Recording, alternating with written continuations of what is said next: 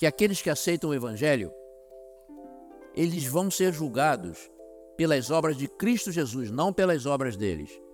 Aqueles que aceitaram o Evangelho foram salvos pela graça, justificados pela fé, santificados, eles serão julgados pelas obras de Jesus Cristo que se tornaram deles quando foram justificados. Mas os ímpios, que não creram, não quiseram, não aceitaram essa verdade, esses sim serão julgados de acordo com as obras deles e fatalmente serão condenados.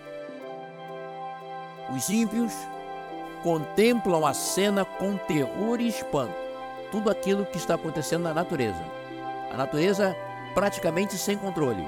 Os ímpios contemplam a cena com terror e espanto.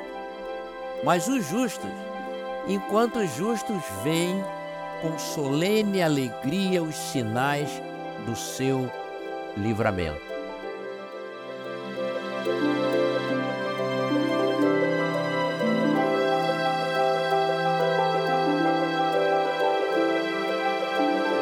Olá, este é o podcast Encontro, o podcast semanal que lhe trará alimento espiritual para a sua semana. A mensagem de hoje tem como título Uma Graça Especial e é apresentada pelo Mário Jorge Lima.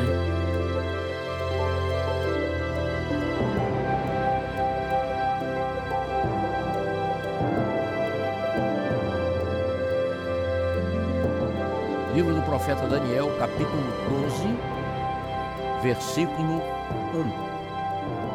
Diz assim: Naquele tempo se levantará Miguel, grande príncipe, que se levanta a favor dos filhos do teu povo. E haverá um tempo de angústia, qual nunca houve, nunca houve, desde que existiu nação até aquele tempo. Mas naquele tempo livrar-se-á o teu povo, todo aquele que for achado escrito no livro. Esses aqui foram os temas que nós tratamos ao longo desta semana. Ontem à noite, quem veio ou quem assistiu depois pela internet, nós nos deleitamos aqui no estudo sobre um dos mais motivadores e esperados dentre todos os eventos finais, que é a primeira grande ressurreição geral, que a Bíblia identifica como sendo a ressurreição geral dos justos.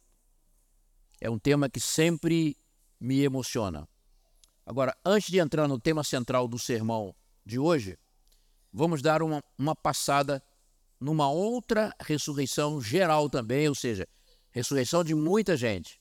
Eu disse a vocês ontem que houve no, nos tempos bíblicos houve algumas, algumas ressurreições individuais, pessoas isoladamente, mas todas elas voltaram a morrer na sequência natural das suas vidas.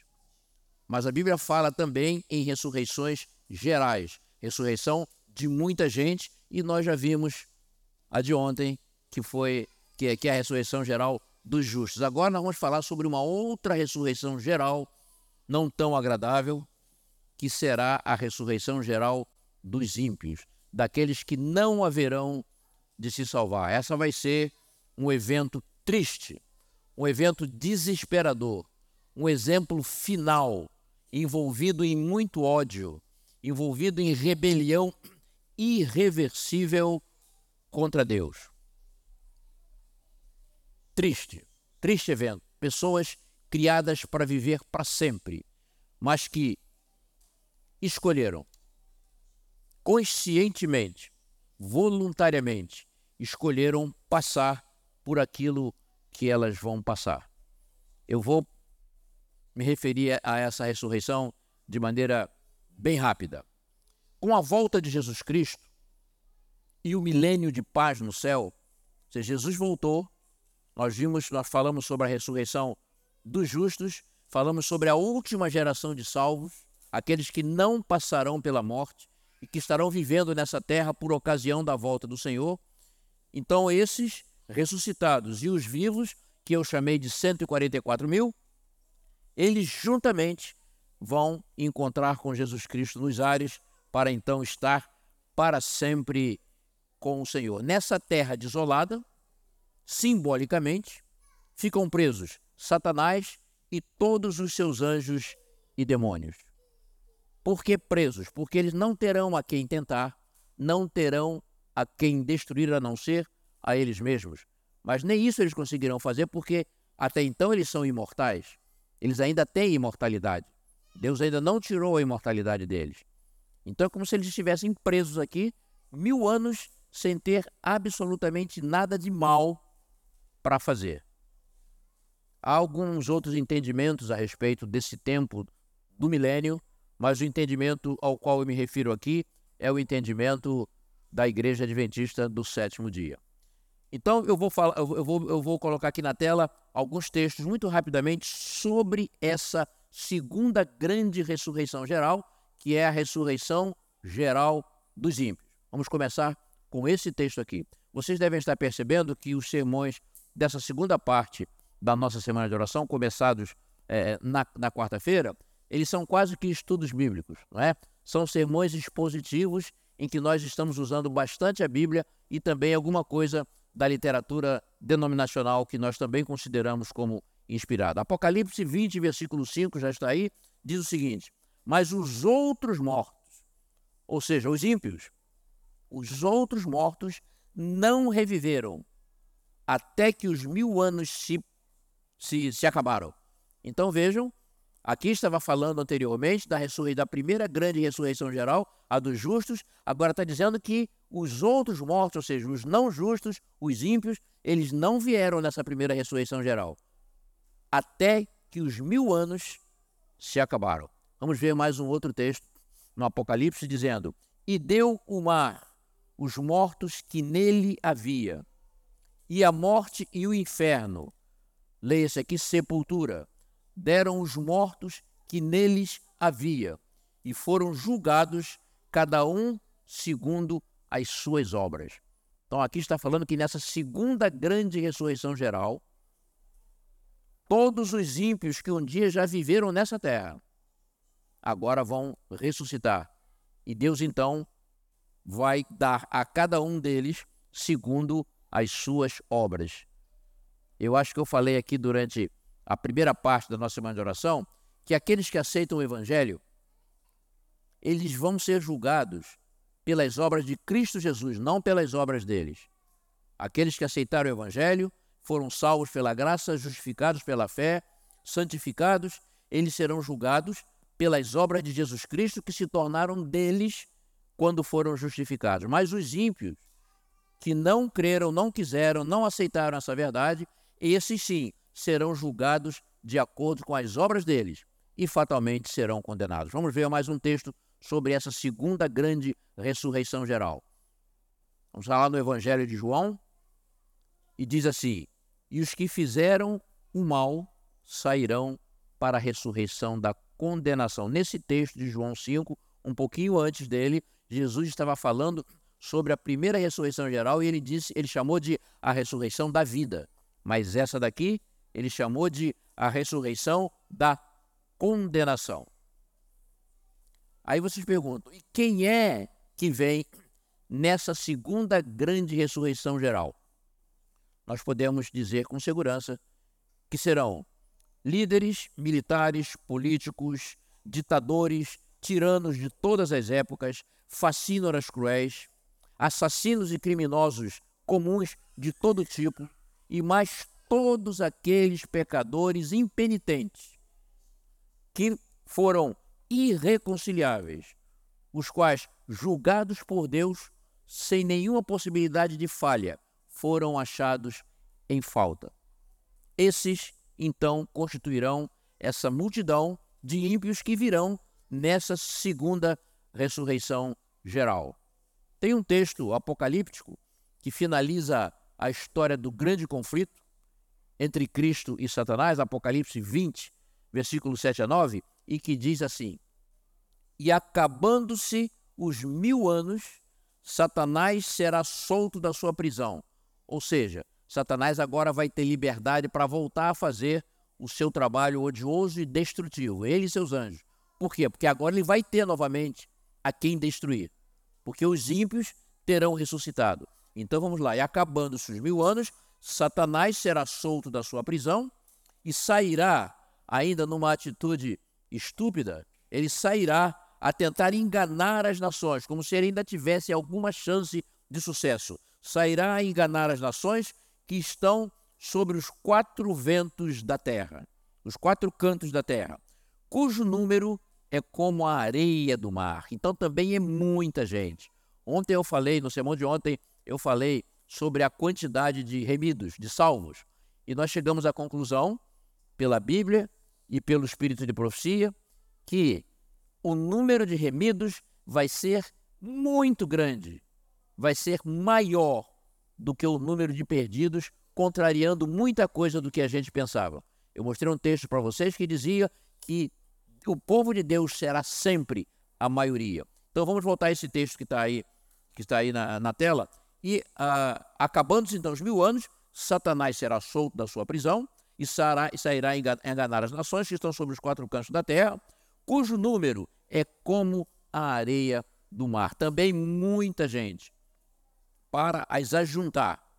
Agora o objetivo dele é ajuntar todas essas pessoas numa grande batalha. E diz a visão de João que eles subiram sobre a largura da terra e cercaram o Arraial dos Santos. O que é esse Arraial dos Santos? A cidade, a Nova Jerusalém, que nesse momento estará descendo dos céus com os remidos que passaram mil anos nos céus. Então cercaram o Arraial dos Santos e a cidade amada. E nesse momento, de Deus desceu fogo do céu e os devorou. Então, por esses três textos que nós lemos, nós entendemos essas coisas aqui. Eu acho que é isso que está na tela, não é? Não, está na tela é, o... é isso mesmo, é isso mesmo. Nós entendemos essas, essas coisas aqui. Primeiro, que esse é um cenário após o milênio. Foi dito claramente num dos textos. Quando os mil anos se acabaram. Então, essa ressurreição vai ocorrer após o milênio. E serão também bilhões de ímpios, uma grande multidão que viveram no mundo e que agora retornam à vida para receber a sentença final e para passar pelo juízo final. Que mais que nós entendemos por esses textos? Que Satanás e seus anjos, que estavam simbolicamente presos, agora eles se sentem livres para tentar suas últimas ações. E a sua última ação é ajuntar esse povo todo e tentar ainda conquistar a cidade santa que está descendo dos céus. Que mais que nós aprendemos nesses textos? Que essa vai ser uma atitude estúpida de Satanás. Tentar montar um exército final com todas as forças do mal para atacar a cidade amada que estava descendo com os gemidos. E que mais que nós entendemos por esses textos? Que é nesse momento que Deus vai executar aquilo que Isaías chama lá no seu capítulo 28 de a estranha obra de Deus. Estranha por quê? Porque Deus estará destruindo seres humanos, estará destruindo anjos. E o mais magnífico desses anjos, que ele criou para que vivessem para sempre, pessoas e anjos a quem ele amou profundamente, mas que escolheram voluntariamente, usaram seu livre-arbítrio usaram o seu poder de escolha para então passar por isso que eles vão passar. Então agora eu quero recolocar aqui para os irmãos, eu quero recolocar aqui aqueles três grupos de eventos finais sobre os quais eu falei ontem à noite. Evidentemente nós não vamos repassar todos eles, né? mas vocês viram que há então um primeiro grupo de eventos finais, que são os eventos finais que estão a ocorrer agora, enquanto nós estamos aqui vivos. Muitos deles já começaram, outros ainda vão ocorrer em breve. No segundo grupo, nós vimos é, um, um grupo de eventos finais que vão ocorrer logo após o encerramento do período de graça. E o terceiro grupo de eventos que vão ocorrer, então, após o milênio, então entraremos na eternidade. Vocês estão vendo uns pontinhos ali, não estão? Uns pontinhos de interrogação que eu coloquei ontem à noite e eu disse a vocês que eu ia falar sobre isso hoje à noite. Eu até disse a vocês, eu chamei aquilo ali de a cereja desse bolo gostoso que nós estamos comendo desde o sábado passado ao estudar tanto a doutrina da salvação quanto os eventos finais. E esse é um evento que, olhando aqui esses itens da coluna do meio, ele vai ocorrer ali na sequência da queda das pragas, do anúncio do Armagedon e do livramento do povo de Deus. Nesse momento ali, um pouquinho antes, guardem essa informação. Jesus ainda não apareceu nas nuvens do céu nesse momento. Então, um pouco antes de Jesus aparecer nas nuvens do céu, vai ocorrer ali um evento que eu tenho certeza que muitos de vocês aqui não conhecem. Alguns já ouviram falar e outros com certeza conhecem. Vai acontecer ali um evento muito especial, no qual apenas nós, adventistas do sétimo dia, além de alguns outros poucos grupos cristãos, creem da forma como eu vou apresentar. Isso aqui não é ponto de salvação, isso aqui não é uma doutrina, mas eu vou dizer para vocês: isso aqui é uma das mais confortadoras, um dos mais confortadores estudos dessa série que nós estamos fazendo aqui em Setúbal. Em termos de eventos finais, eu disse a vocês que a, a Bíblia fala de algumas ressurreições coletivas, ou seja, é, ressurreições de muita gente. No entanto, as religiões evangélicas em geral só apresentam duas, que são as duas sobre as quais nós já falamos, sobre as quais nós já falamos. Uma ontem, a ressurreição dos justos, e uma agora há pouco, a ressurreição dos ímpios. Uma antes de uma quando Jesus estiver visível nas nuvens do céu e a outra após o milênio. Então são essas aqui. A primeira grande ressurreição geral, que nós vimos que vai ocorrer ao som da última trombeta, ou seja, da sétima trombeta, a trombeta que vai anunciar que Jesus já está visível nas nuvens do céu. Ela, ela, ela, ela será proclamada pela voz do arcanjo. E nós vimos ontem quem é esse arcanjo. Só existe um arcanjo que é Miguel e que representa Jesus Cristo simbolicamente vestido como libertador para buscar o seu povo.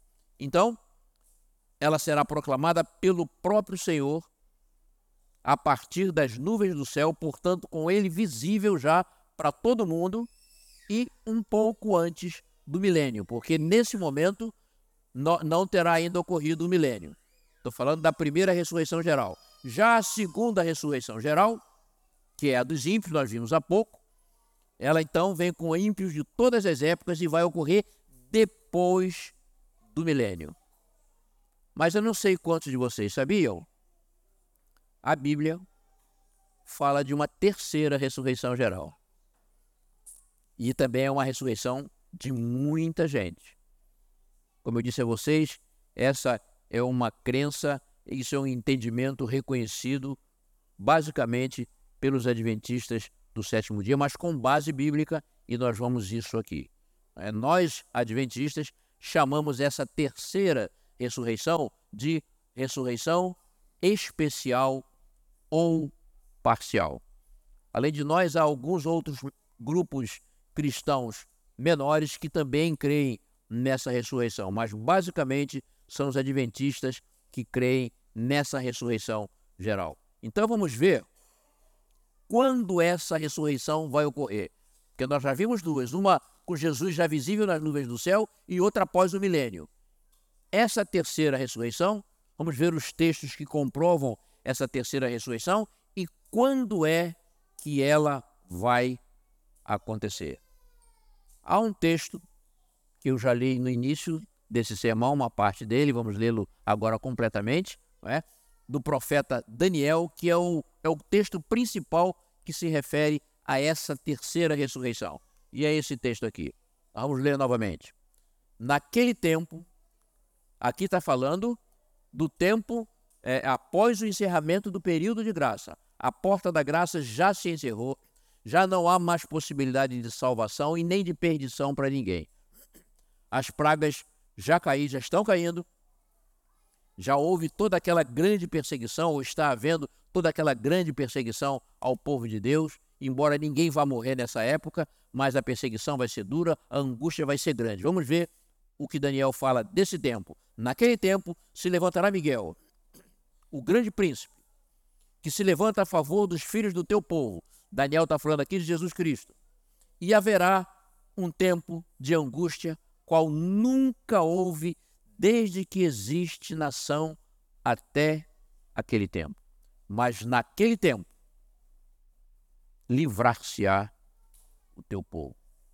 Todo aquele que for achado escrito no livro, e muitos dos que dormem no pó da terra. Isso aqui é um sentido figurado. Muitos dos que dormem no pó da terra ressuscitarão, uns para a vida eterna e outros para a vergonha e desprezo eterno.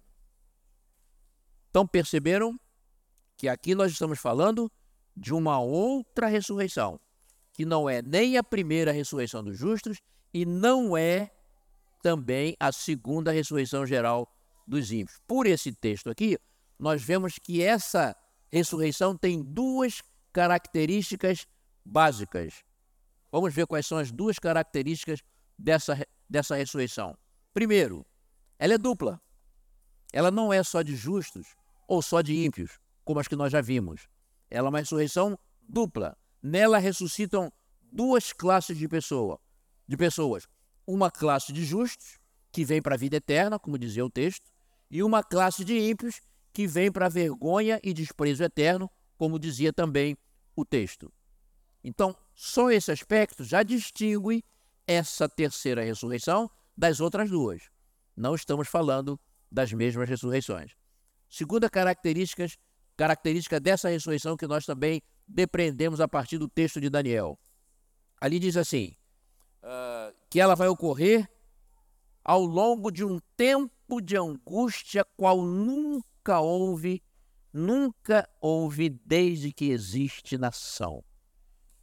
Então, ela vai ocorrer em meio a uma grande perseguição religiosa feita aos filhos de Deus, aos que já estão selados para a salvação. Ela vai ocorrer em meio à queda das pragas. O livro Grande Conflito, na página 637, associa diretamente o cenário, o cenário dessa ressurreição especial ou parcial, com o cenário da sétima praga, que está lá em Apocalipse 16. Então, por uma verificação desses dois cenários, nós podemos entender que essa ressurreição vai ocorrer ao redor ou ao longo da queda da última praga, que é a sétima praga. Portanto, Jesus ainda não apareceu nas nuvens dos céus. Isso significa dizer que essa ressurreição especial ou parcial vai ocorrer antes de Jesus Cristo aparecer nas nuvens do céu. Tem um segundo texto em que o próprio Jesus apontou para essa ressurreição é, especial ou parcial. Vocês devem lembrar dessa cena. Jesus Cristo estava sendo ali interrogado, já prestes a ser crucificado, estava sendo interrogado por Anás, Caifás, os líderes religiosos do seu tempo, e estava sendo acusado de haver blasfemado, porque ele admitiu que ele era o filho de Deus. Então um dos sacerdotes rasgou as suas roupas, fez um grande teatro, blasfemou, blasfemou, merece morrer, crucifica-o. E o povo também entrou nesse mesmo entendimento. Nesse momento, quando eles estavam é, conversando com Jesus, acusando ali de haver blasfemado e condenando-o à morte, Jesus então disse essas palavras que já estão aí. E digo-vos, porém, que vereis em breve o Filho do Homem, assentado à direita do Todo-Poderoso e vindo sobre as nuvens do céu. Isso é maravilhoso. Isso aqui nos dá dois entendimentos. Um primeiro entendimento que eu quero passar para os irmãos, e que eu sei que vai alegrar o coração de vocês, de maneira muito especial, é que Jesus está dizendo aí que Deus também vem com ele, que o Todo-Poderoso também vem buscar o seu povo. Vejam a importância, a consideração que o grande Deus, Criador e mantenedor do universo, tem pelos pecadores que se desviaram dele nesse planeta, mas se arrependeram e agora estão selados para a salvação.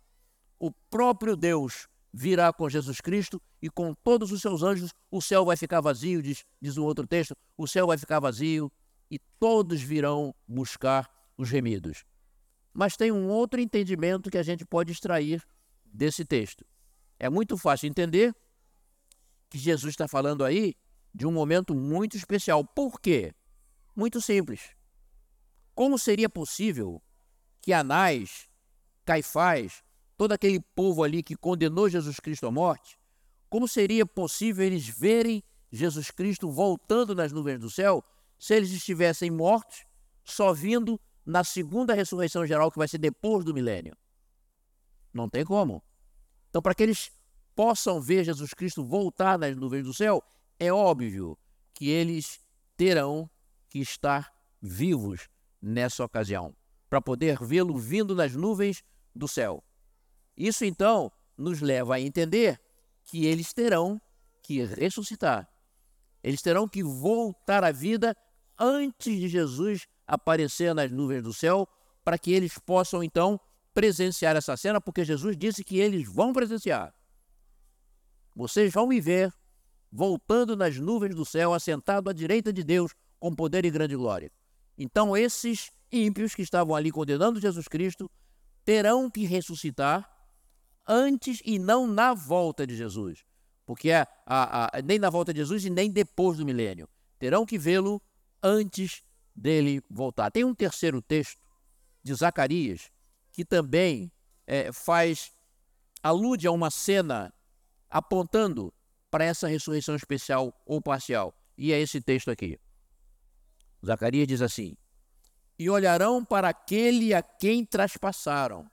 Então vejam que ele está confirmando que aqueles que colaboraram para que Jesus Cristo fosse traspassado e morto, eles vão olhar para Jesus Cristo voltando nas nuvens do céu. E olharão para aquele a quem traspassaram e pranteá-lo-ão como quem pranteia um filho unigênito, e, e chorarão amargamente por ele, como se chora amargamente pelo primogênito. Aliás, esse texto, ele é bem semelhante a um texto que nós todos conhecemos, que é esse de Apocalipse 1:7, que diz assim: Eis que vem com as nuvens e todo olho verá, até os mesmos que o traspassaram. Então, está aí dois textos que dizem taxativamente que aquelas pessoas, aquele grupo de pessoas que estava ali condenando Jesus Cristo à morte, eles vão estar vivos para ver Jesus Cristo voltar nas nuvens do céu. Eles não vão vir apenas na segunda ressurreição geral depois do milênio. Eles virão nessa ressurreição especial ou parcial que vai ocorrer um pouquinho antes de Jesus aparecer nas nuvens do céu. Podemos entender isso aí perfeitamente. E agora eu faço a mesma pergunta que eu fiz em relação às outras duas ressurreições.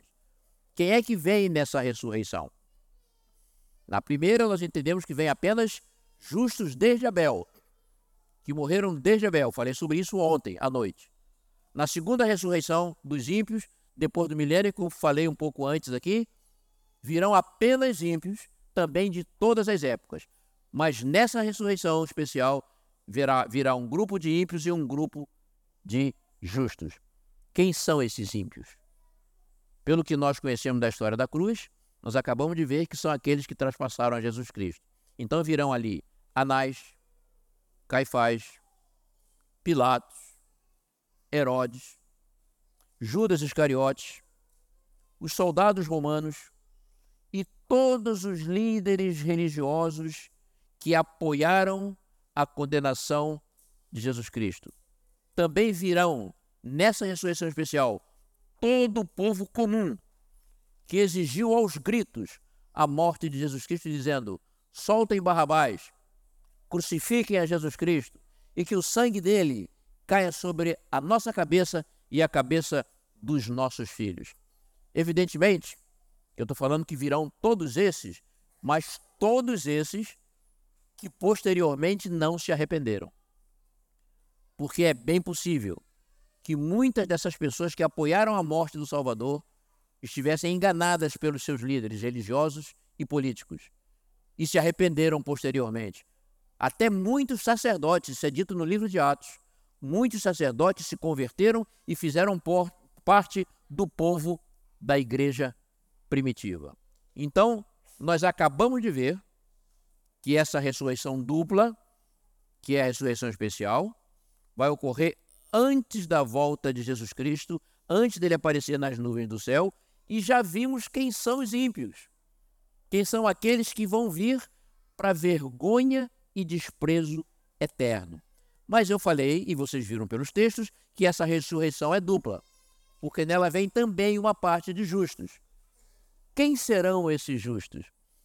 Já que os justos têm uma ressurreição específica para eles, que é a primeira, chamada de primeira, só que essa daí, no caso, é primeiríssima.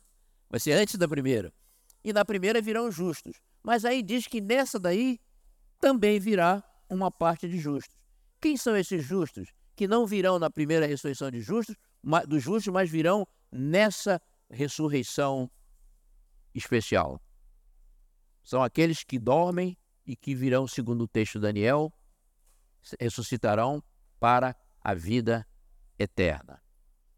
Eu vou dizer agora, eu, eu não, a Bíblia vai dizer, a nossa literatura denominacional vai dizer para vocês quem são esses justos. E é isso aqui que eu chamei de a cereja do nosso bolo espiritual. Uma parte gostosa que nós vamos saborear agora intensamente, o nosso coração vai se alegrar até. É possível, é possível, não é certo, que muitos que aqui estão já perderam entes queridos, pessoas amadas, parentes, amigos, irmãos da igreja, e que morreram em Cristo Jesus. Então vejam, isso que eu vou falar agora é o entendimento adventista, como eu falei, e eu vou ler um texto agora, inicialmente, um texto impressionante do livro Grande Conflito. Eu não coloquei o texto inteiro na tela, porque ele é muito grande, mas esse texto, ele vai dizer, ele vai dizer quais são, quem são essas pessoas justas que virão nessa ressurreição especial. Antes, porém, eu quero pedir respeitosamente, tá? um certo data vênia, pedir licença a qualquer amigo da igreja que não seja membro da nossa congregação, da nossa igreja, e que pense diferente a respeito dessas coisas que eu estou pregando, eu quero pedir licença a eles, porque agora eu vou falar para a minha igreja. Agora eu vou falar para os cristãos do advento, para dizer para eles quem são esses justos que vêm prime... nessa, nessa primeiríssima ressurreição, que é a ressurreição especial ou parcial. Esse texto ao qual me referi, do livro Grande Conflito, ele primeiramente ele descreve a situação absurdamente caótica da natureza já nos momentos finais da história desse mundo. Então ele relata ali que o planeta vai estar numa situação totalmente desgovernada. Céu, terra, mares completamente agitados. Chega a dizer que o, o céu se enrola e se desenrola como se fosse um livro de papel. Né? Ou seja, a natureza está totalmente, aparentemente, sem controle. Nesse momento, ocorre então essa ressurreição especial. E olhem o que diz o livro Grande Conflito sobre ela. Os ímpios contemplam a cena com terror e espanto, tudo aquilo que está acontecendo na natureza. A natureza praticamente sem controle. Os ímpios contemplam a cena com terror e espanto. Mas os justos, enquanto os justos veem com solene alegria os sinais do seu livramento. E eu quero parar aqui rapidinho para dizer para vocês uma coisa. Nós estamos vendo o um mundo aparentemente também desordenado. O mundo político, o mundo financeiro, econômico, o mundo social, a própria natureza. Parece que o homem já experimentou todos os remédios que ele, todas as soluções que ele poderia ter para a situação caótica do mundo, mas o mundo continua desordenado e vai continuar desordenado. E muitos de nós nesse momento, ficamos preocupados com as ações de Satanás e seus agentes. Esquecemos que mais importante que o anticristo e seus agentes é a figura do Cordeiro de Deus. Já falei isso aqui para vocês. Nós devemos estar atentos contra os movimentos das forças do mal, mas o nosso foco deve estar nas ações e nos movimentos do Cordeiro de Deus. Então vejam que o mundo está desordenado, e ali está dizendo no texto que os ímpios, para eles, eles isso aí é um verdadeiro terror. É uma cena aterrorizante, pois essa mesma cena de terror, para quem está salvo, é diferente. Para quem está salvo, eles veem tudo aquilo como sinal do seu livramento. Então, quando os irmãos contemplarem tudo o que está acontecendo e vai acontecer nos governos do mundo, de maneira cada vez mais desordenada e caótica, enquanto aqueles que não conhecem o Evangelho, que infelizmente ainda não conhecem o Evangelho, veem o que está acontecendo no mundo com espanto, com medo, com verdadeiro pavor, nós não devemos olhar dessa forma. Nós devemos ver em todas essas situações que Deus está agindo, sinais do nosso livramento. E o texto continua dizendo. Então, descrevendo essa cena, ele diz: as paredes, uh, as paredes das prisões fendem-se, e o povo de Deus que estivera retido em cativeiro por causa da sua fé é libertado. Então, nós vimos a, essa situação caótica, enquanto uns estão apavorados, outros estão felizes. E aí ele continua dizendo: agora nós vamos conhecer quem são os justos que vêm nessa ressurreição que vai ocorrer exatamente nesse momento. Aqui ela diz quem são esses justos. Como? É a priori desse? É isso aí. Isso. Abrem-se as sepulturas. Olhem que coisa fantástica. Evidentemente, isso aqui também é figurado, porque a maior parte, a grande maioria das pessoas que um dia viveram nesse mundo, tanto ímpios quanto justos, não estão dormindo no pó. Seus corpos já se desintegraram. As pessoas morreram ao longo, é, em suas vidas, as pessoas morreram das formas mais absurdas possíveis. Mas isso aí é uma linguagem, é uma linguagem figurada. Então, abrem-se as sepulturas. E muitos dos que dormem no pó da terra ressuscitarão. Uns para a vida eterna, é o texto que nós já lemos de Daniel, e outros para vergonha e desprezo eterno. E agora olhe o que o texto vai dizer. Todos os que morreram na fé da mensagem do terceiro anjo saem do túmulo glorificados para ouvirem o concerto de paz estabelecido por Deus. E ela continua dizendo: e os mesmos que o traspassaram, que nós já vimos quem são, né? os que zombaram e escarneceram da agonia de Cristo e os mais acérrimos inimigos de sua verdade e povo, ressuscitam para contemplá-lo em sua glória.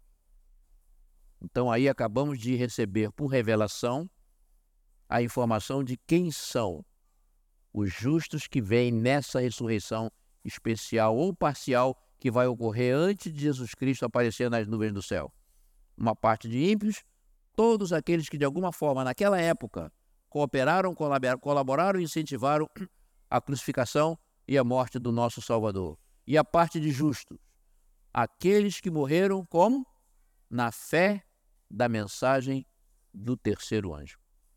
O comentário bíblico adventista é uma coleção de todo o entendimento que nós, como igreja, temos a respeito de cada versículo da Bíblia.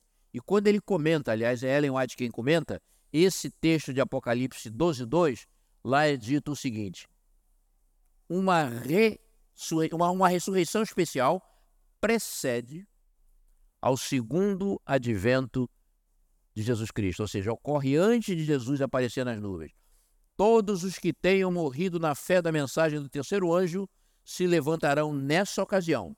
Além disso, os que participaram da crucificação de Cristo e os que se opuseram mais violentamente ao povo de Deus serão tirados das tumbas para ver o cumprimento da promessa divina e o triunfo da verdade. Amém? Conhecemos aí dois grupos de pessoas. Um grupo infeliz, um grupo infeliz, que vai ressuscitar para ver Jesus Cristo voltar, porque Jesus disse que eles iriam vê-lo vindo das nuvens do céu, é, à destra do Pai, com seus anjos em poder e grande glória. E uma parte de gente muito feliz, que foram esses que morreram na fé da mensagem do terceiro anjo. Vamos nos fixar nessa frase, nesse, nessa expressão.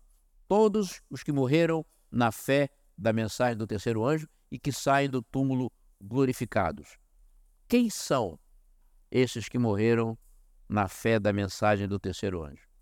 Nós podemos, como povo do advento, pela forma como nós cremos, nós podemos dizer que serão todos aqueles que morreram crendo, na, crendo e pregando a tríplice mensagem angélica, todos aqueles que morreram crendo e pregando na mensagem da volta de Jesus Cristo, algo que nós, como igreja, entendemos que começou a ser pregado de maneira enfática a partir de 1844, né? e todos aqueles também que creram na mensagem da justificação pela fé.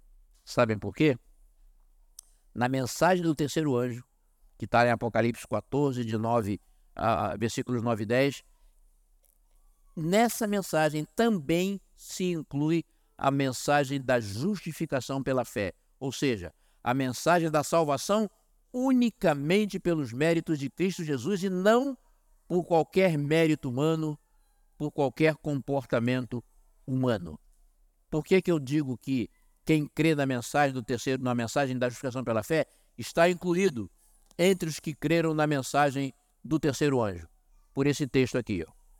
Esse texto aqui diz o seguinte: Várias pessoas me escreveram, quem está falando aqui é Ellen White, várias pessoas me escreveram perguntando se a mensagem da justificação pela fé é a mensagem do terceiro anjo.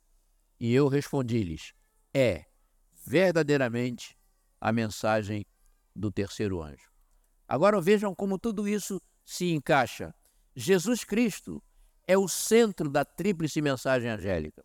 Jesus Cristo é o centro da mensagem da sua volta. Jesus Cristo é também o centro da mensagem da justificação pela fé.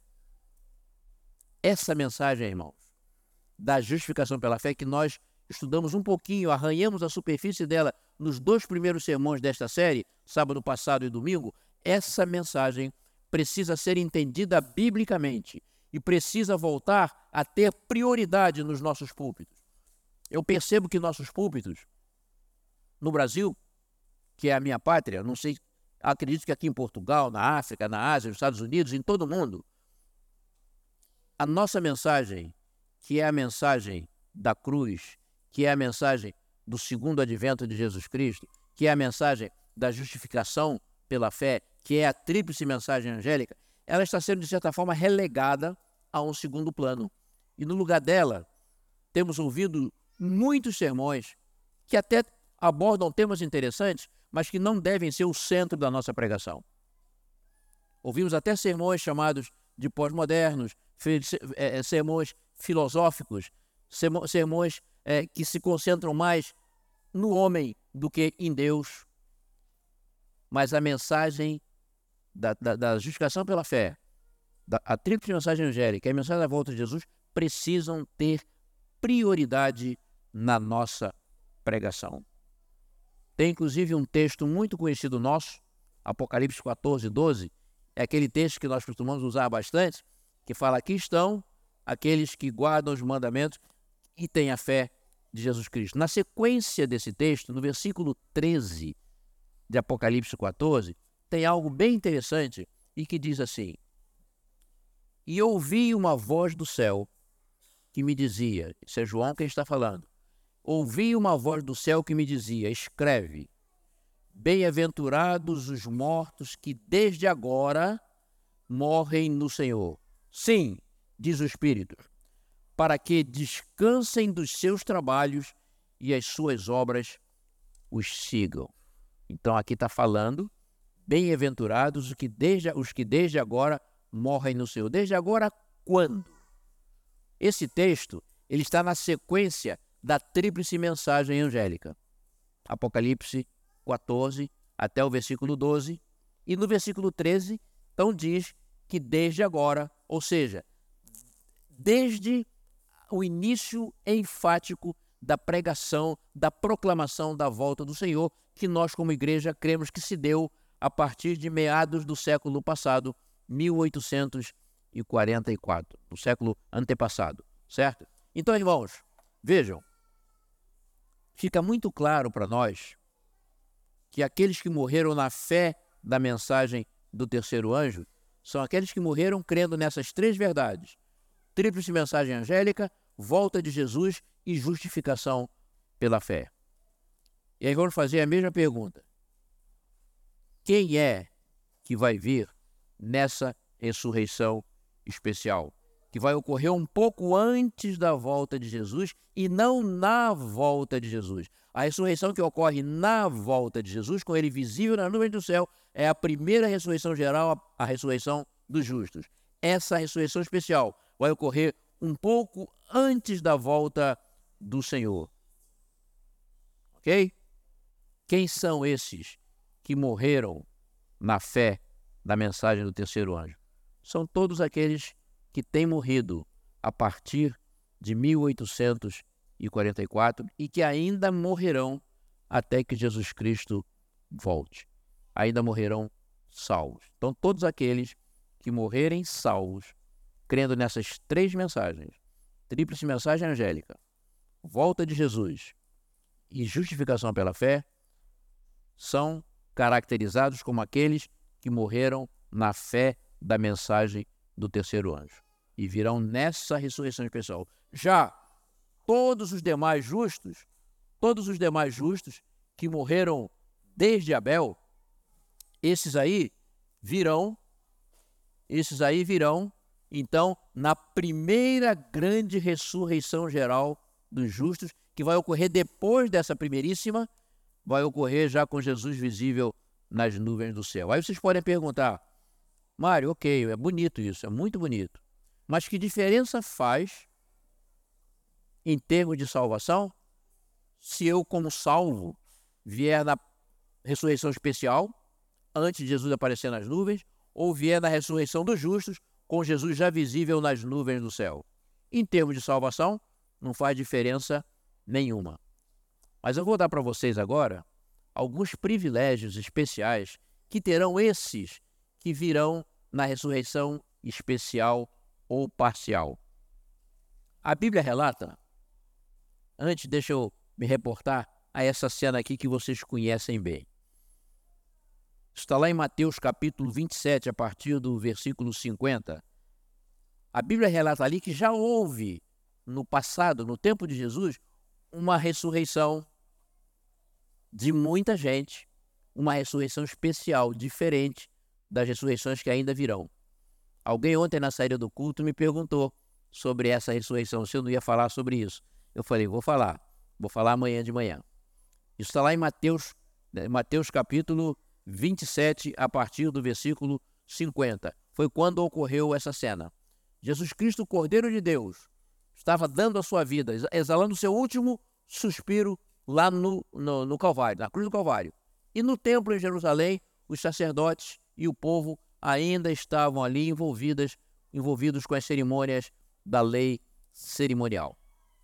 Quando Jesus rendeu o Espírito na cruz, esse texto de Mateus nos diz que o véu foi rasgado de alto a baixo, significando assim que a partir dali não havia mais separação entre Deus e o homem. A reconciliação do homem com o céu estava sendo alcançada naquele momento na cruz do Calvário pela morte do Cordeiro de Deus.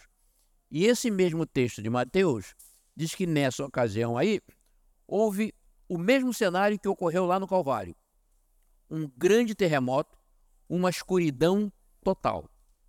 E o texto de Mateus diz que lá muitos túmulos se abriram e pessoas santas que estavam nesses túmulos ressuscitaram. E aqui nós estamos então diante de uma outra ressurreição especial que já aconteceu no passado. E diz também que quando Jesus Cristo ressuscitou no domingo, no terceiro dia, esses santos de várias épocas que estavam nesses túmulos, eles saíram, entraram em Jerusalém, apareceram a muitos e certamente testemunharam a respeito de Jesus Cristo, o Messias, o Filho do Deus vivo. Então vejam que cena fantástica. Jesus Cristo morre, os túmulos se abrem, Jesus Cristo ressuscita, as pessoas que estavam nesse túmulo saem nas ruas, entram na cidade de Jerusalém para testemunhar. Um detalhe significativo, quando a gente lê isso aí, esse texto, ali diz que eram santos, justos, pessoas já salvas por Deus que estavam nesses túmulos e saíram. Então, quando alguém disser para vocês que o santo, o justo, quando morre, vai para o céu, vai para a glória, está contra esse fato aí. Porque ali nós temos um grupo enorme de pessoas justas e santas, que não sabemos quem eram essas pessoas, e que morreram não foram para o céu. Elas estavam nos sepulcros. E saíram desses sepulcros quando Jesus Cristo ressuscitou. E saíram com corpos glorificados.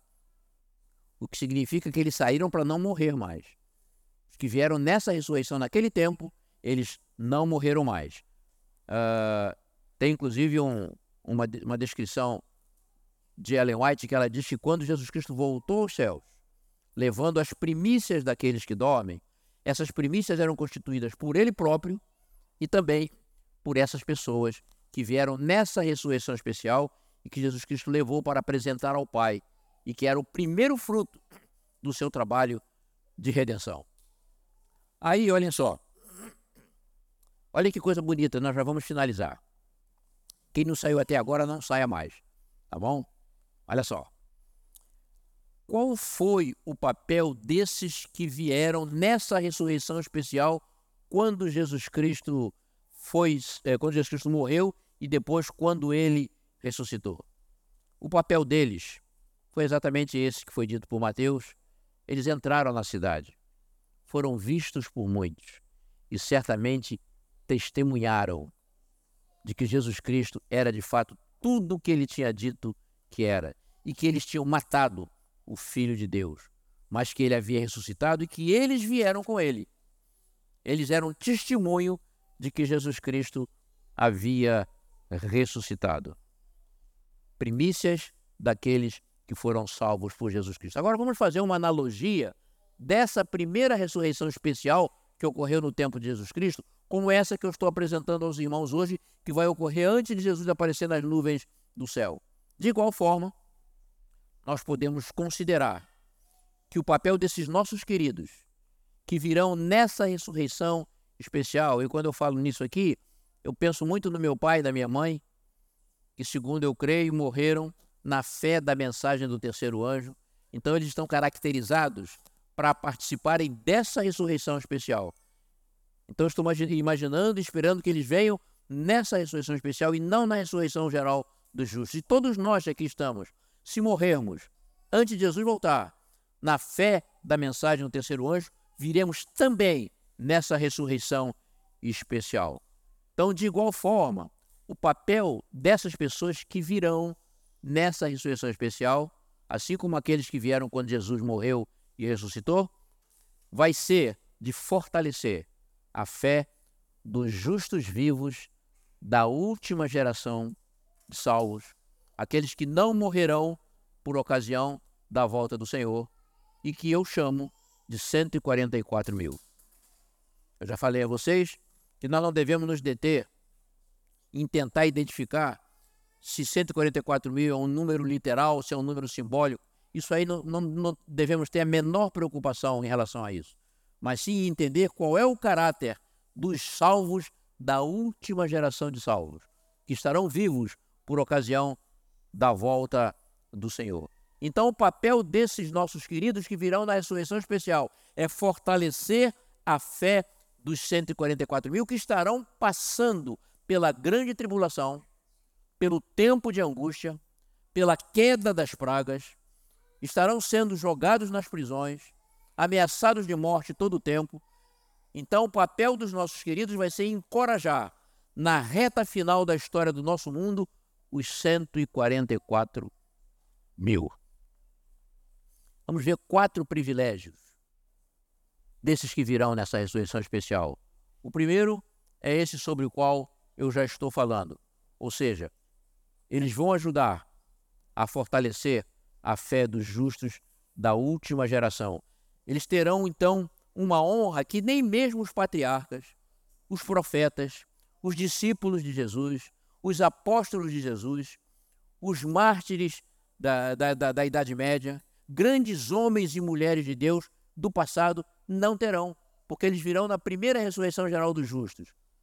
Os que virão na ressurreição especial terão um privilégio maravilhoso. Pelo menos quatro eu consegui imaginar. O primeiro é esse que está aí: fortalecer a fé e a resistência, a resiliência dos salvos da última geração de salvos. Que mais? Que segundo papel eles terão?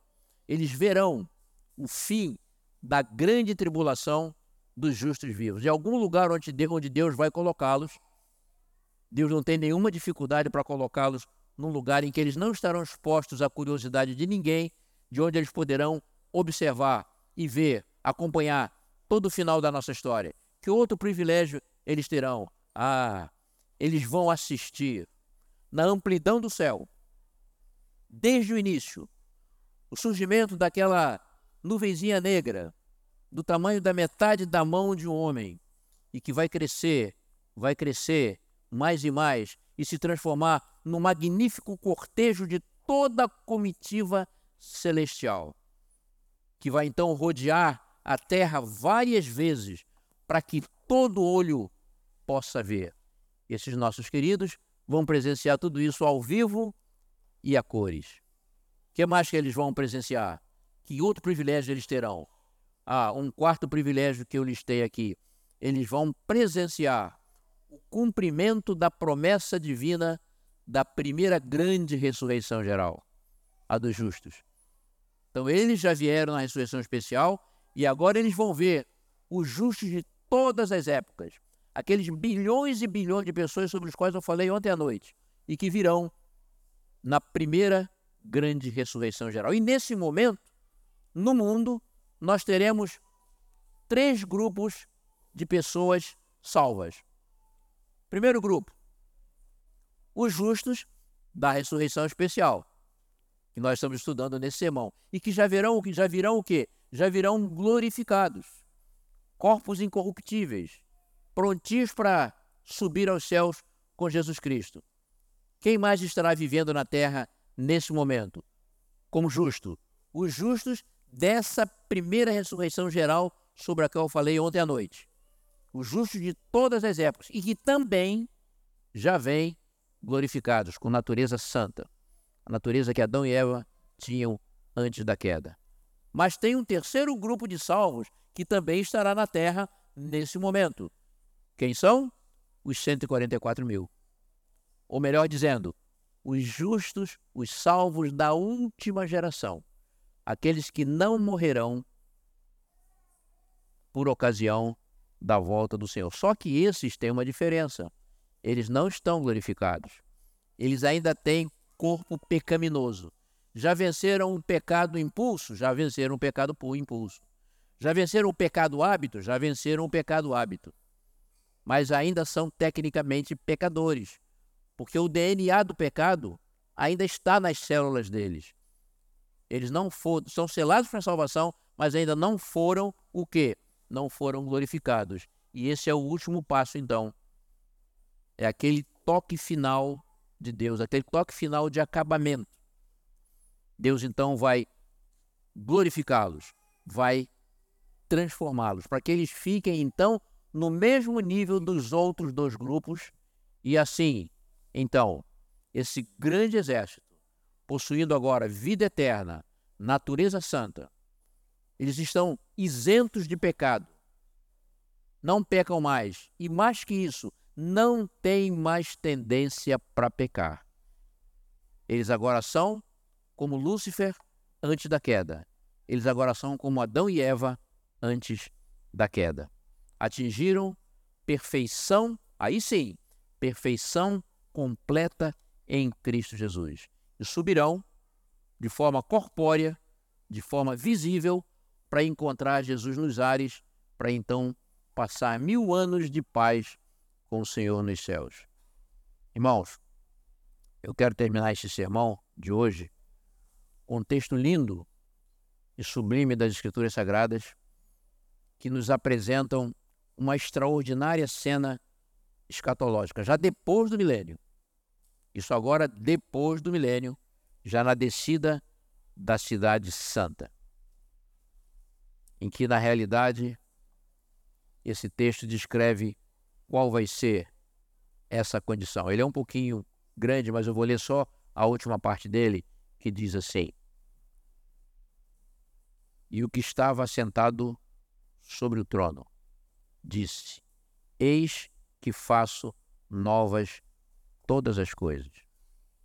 E disse-lhe: Escreve, porque estas palavras são fiéis e verdadeiras. Então, como eu falei para os irmãos, isso aí é um cenário após o milênio. Esse novo, eis que faço novas todas as coisas, significa, sabe o que, irmãos? Uma completa recriação. Toda a natureza animal, toda a natureza vegetal, toda a natureza mineral será refeita em novas bases. Nossos mares, nossas montanhas, nossos rios, nossas florestas, tudo será novo. Descobriremos leis naturais que vão surpreender todos os nossos cientistas. Einstein, diante do que nós vamos compreender a partir de então, vai ser uma verdadeira criança, porque tudo será novo.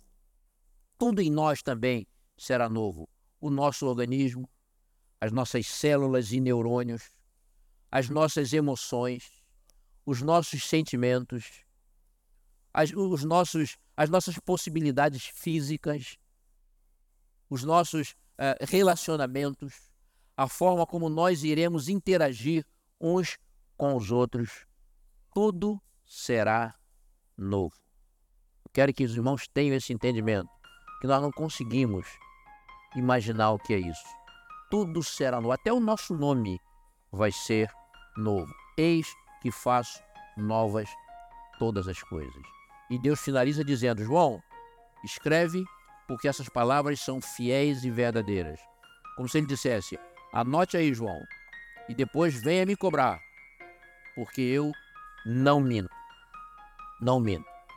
E vou dizer mais para os irmãos: tudo não vai ser apenas novo, tudo vai ser novo e vai ser também melhor. Muito melhor. Irmãos e amigos, com esse estudo de hoje sobre a ressurreição especial ou parcial, eu quis trazer conforto aos corações de todos nós. Quis trazer esperança, quis trazer alegria, quis trazer segurança da salvação e da vida eterna. A Bíblia Sagrada e a revelação inspirada na qual nós cremos nos dão essa indicação podemos crer nisso com firmeza.